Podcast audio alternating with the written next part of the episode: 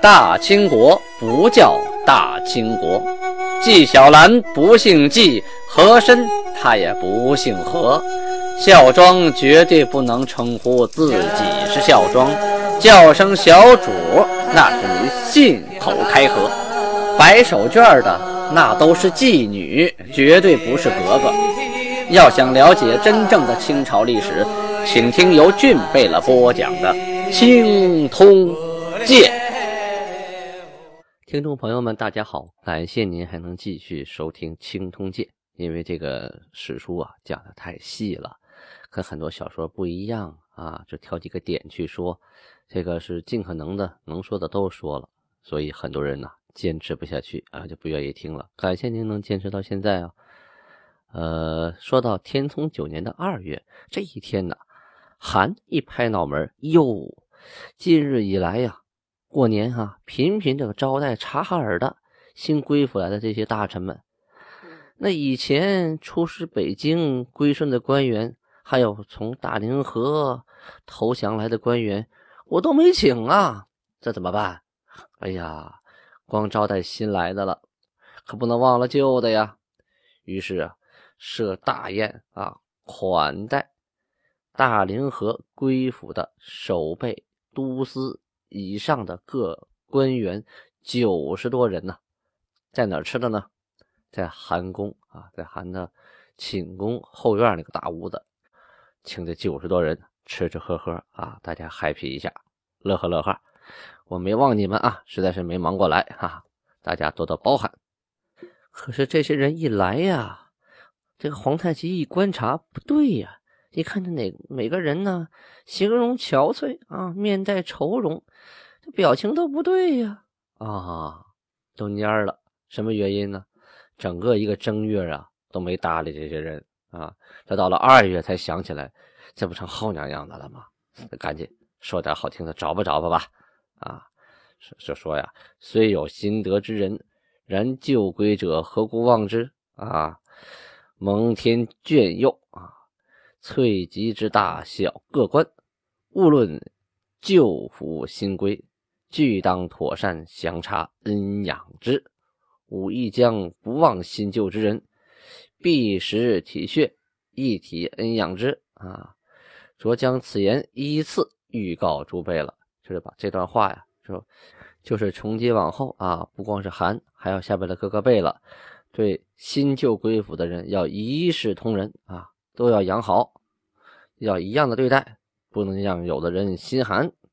这段话呀，被啊分发到各个贝勒手中啊，各个贝勒呢上奏说：“韩之所欲甚是啊啊！”这韩说的有道理，有道理啊！臣等嗣后必不改忘啊，当恩养之。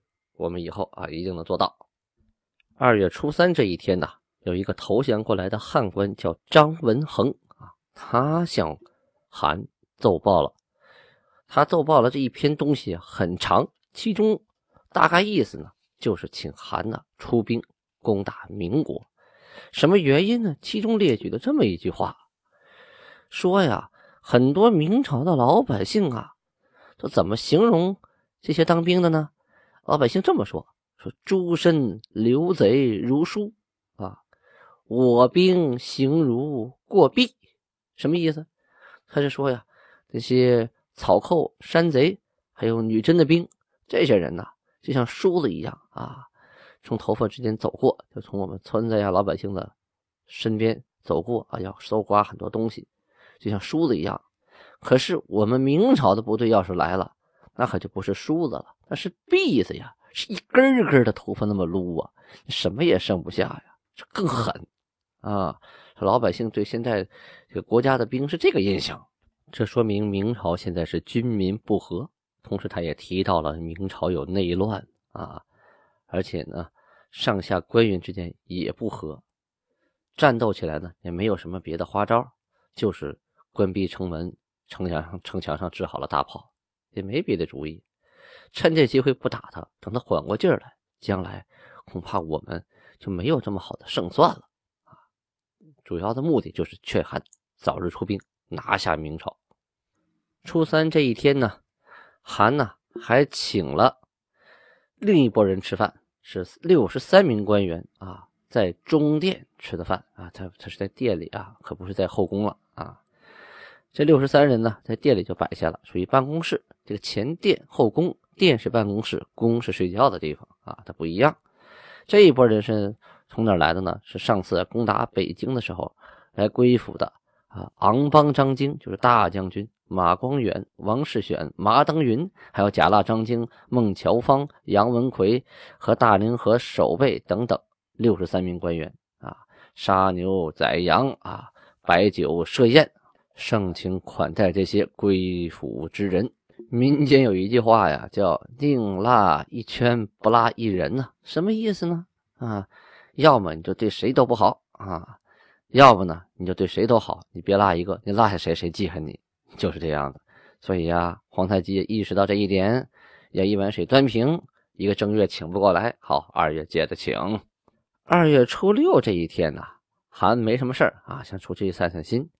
就带着这个手底下人呢，到了牧群馆啊，专门负责养牲畜啊、家禽的这个地方啊，正好赶上谁呢？赶上大贝了呀，在那射鸭，就是说拿箭呢射鸭子。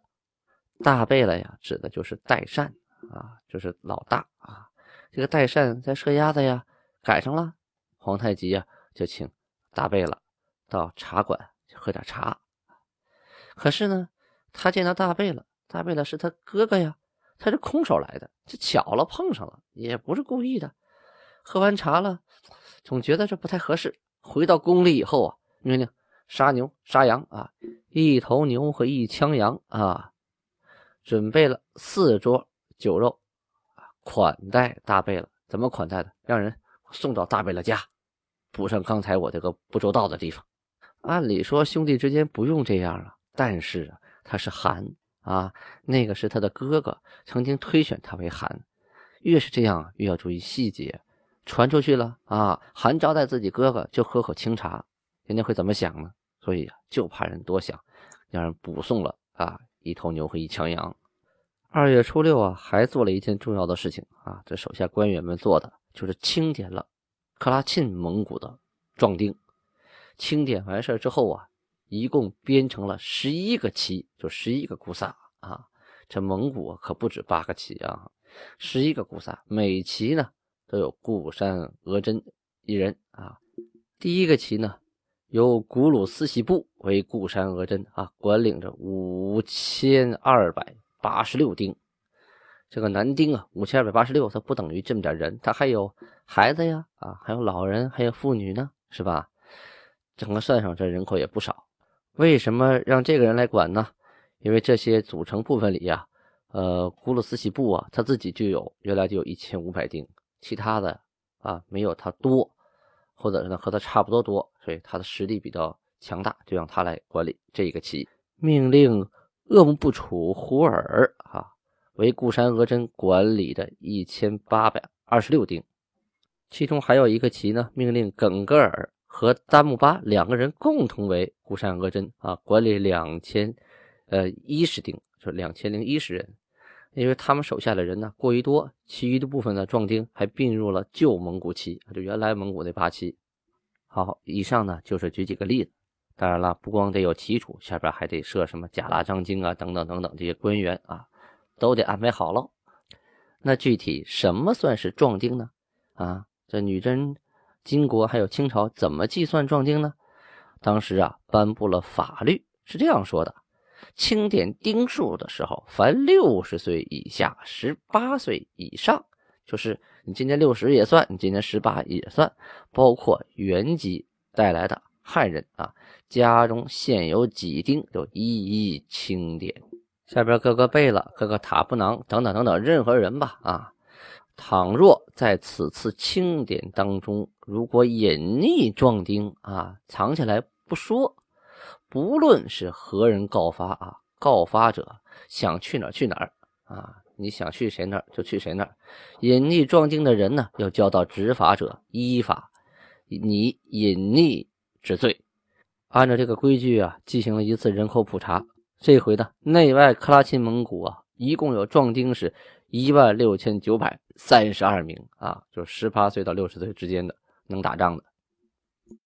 二月初七日，皇太极天聪汗啊，对刑部的程政、梅勒张京、高弘忠、文管觉罗、龙溪，还有贾腊张京、宁完我、范文成、罗硕、刚林、詹霸等等人呐，对他们说：“今诸汉官及诸生上书云啊，说你们都。”向尚书啊，都向我说，给我递折子，说什么一速兴兵，唯勿滥杀镇上之人，意思说呀，啊，让我尽快兴兵打仗，又告诫我呢，不要随便滥杀无辜，滥杀阵仗所获之人。啊，皇太极呀，沉默了一下，接着说。夫吾出师杀人者，岂为杀戮有趣儿而愿为之耶？意思我出去打仗，难道是觉得杀人好玩吗？战阵厮杀，我不杀彼，彼能不杀我乎？啊，就是战场上我不杀他，他也能不杀我吗？名人若得我国之人，纵妇女幼童亦俱斩首，吾何尝如此妄杀乎？就说明朝。抓了我们女真人，不管是妇女和儿童啊，脑袋都照砍呐，一个不落呀，斩尽杀绝。我什么时候这么做过呢？吾为用兵之道，在降服齐国。凡抗拒者杀之，归顺者则恩养之，如此方合吾心中之理啊！只为武夷从速征讨，以图大业，云云。朕何尝满足于言辞上从速征讨以成大业，而耽于狩猎放鹰之戏乐乎？吾将伺机顺理而举之矣。啊，这段话意思是说呀，说我皇太极呀，用兵打仗，目的是降服他的国家，不服的我杀，服了的我养。啊，这是我心里的道理。至于你们说啊，我应该从速的去。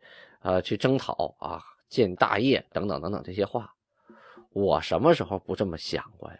啊，难道我只是嘴上那么说，然后天天去玩放鹰打猎的事儿吗？我是觉得呀，应该水到渠成，到了合适的时机啊，再出兵。今察哈尔全体蒙古新进来归，尚不令其降众，稍事安定，以收拢其人心，并修其城池，即轻率出师，焉能成大业呀？他说了，察哈尔刚刚啊归附，还有周边的蒙古都刚归来，我立刻就让他们打仗去送死去，我怎么也得收一收人心啊，让他们休息休息，对吧？那轻率的就出师，一定就能成吗？他们顿生二意，若是在战场上就反了，那我不是白浪费功夫吗？若不论心腹旧乡之人，皆不惜赏给衣服、财帛、马匹啊。牧畜以养之，每日三餐食赏啊，如此仁爱之，吾岂不担疲倦耶？唯欲使人心悦诚服，以图大事矣。若不收拢人心，若兴师动众，焉能攻城必取，野战必克？今云尽速出师者，吾不解其谋意也。啊，吾度其意，无非尽速兴兵。虽劳顿失旅，如克城池，可于艰难之时，先得一己之富裕！是若苦兵困民，何须我忧？那皇太极这句话说挺狠，是我不知道你们怎么想的啊！天天劝我兴师打仗，我合计了合计啊，目的无非是啊，打仗反正也不死你是吧？死这些老百姓，死完了以后呢？你呢得到好多便宜是吧？你当官的得到富裕，这城的东西都归你了，啊，老百姓当兵的死了啊，受伤了，啊，困难了，跟你都没有关系。这样的思想啊，什么意思？凡据书者，皆为国事进言之人，尚有妄杀良善，或有失于政，或所行啊武艺等失误之处，一经察之啊，即行指出。此处细数失误，唯有那样方位之疑，谓之正啊！如此执见之人，吾必以其诚心忧国而不忘之矣。吾素行之意，虽爱人而不过分，虽经久而不忘却。皇太极这段话呀，是安抚这些啊上书的大臣，你们也都是为了国家出主意啊。对的呢，我表扬；错的呢，要改。如果指出别人有问题，你应该呃提出合理化建议啊。你光指责别人，那也是没有用的。提不出合理化建议，那也是空指责啊。后边皇太极对出兵打仗这件事情，他采取什么样的态度呢？皇太极啊，曾经说过这样一句话，我记忆犹新啊，在史书上史书上读到的，说：“扩足则亡族，不扩足则亡国呀。”这句话啊，让人感触很深呐。在当时，女真人是很少的一部分，跟哎呀汉族人比，那就是天空上一颗星星啊！你一滴水落到大海里，瞬间就被融化掉了。一旦你进了中原啊，那你就会被同化掉，很有可能一个民族就消失了。可是你要是不扩张的话，你等明朝反过劲儿来，国力强盛了，很有可能倒过来把你的国家就灭了。这就是这位远见卓识的政治家、军事家所说的“扩足”啊。则亡族，不扩族则亡国啊！啊，至于出兵打仗这件事情，他这样说：今吾常思，我国既定大兵出动，民国皇帝若弃京城而走，追之好；亦或不追而攻北京城好；亦或围而困之好。这几句是说呀，皇太极也常想啊，我去打北京，那皇上要是跑了呢？啊，他知道我来，他跑了呢。中国那么大，他跑哪去不行啊？临时再建个陪都啊？那他跑了以后，这个北京城我是打呢，我是围呢，我还是不理他去追皇上呢？啊，那时候该怎么办呢？啊，那怎么办？我也想不好啊！啊，今民国皇帝若请和，与之和好，亦或不和好？啊，京城被围。而彼被迫求和时，又当如何？那太太说了，皇太极说：“我在考虑呀。如果突然明朝皇帝向我求和，那我是跟他和好呢，还是不和好呢？虽然这主动权在我，但我也很难拿捏呀。和，将来他休养生息强了，过来打我呢；不和，我去打他。我们围困京城的时候，他要跟我求和呢。”那个时候我是跟他和呢，还是不和呢？哎呀，这很难拿捏呀。和是吧？我白打到那儿去了。要不和，攻城呢，确实也会死不少人。攻下城也不见得拿下整个国家呀。哎呀，这些事情啊，你们都不考虑，这都是当头人要考虑的事情。你们就考虑一点一点的东西，我要考虑很全面的东西，很累呀，啊。上蒙天恩，北京得客，其民又当如何安定？我国自诸贝勒至诸姑姑格格等贪婪财帛，应如何禁止？哎，这是他愁的一个事情。你管好自己，管不好别人呐。下边这么多什么贝勒呀、大臣呐、姑姑啊、格格，到了北京，呵，一看遍地是黄金，抢这个要那个，夺这个争这个，到时候该如何禁止呢？人家说了，我拼命帮你打下北京城，到时候吃好吃的、拿好东西时候，你不让我动手了；看到肥肉你不让我咬了，那个时候该如何是好呢？啊，分赃不均，又得乱成一团呢。此乃吾每每念及者也呀。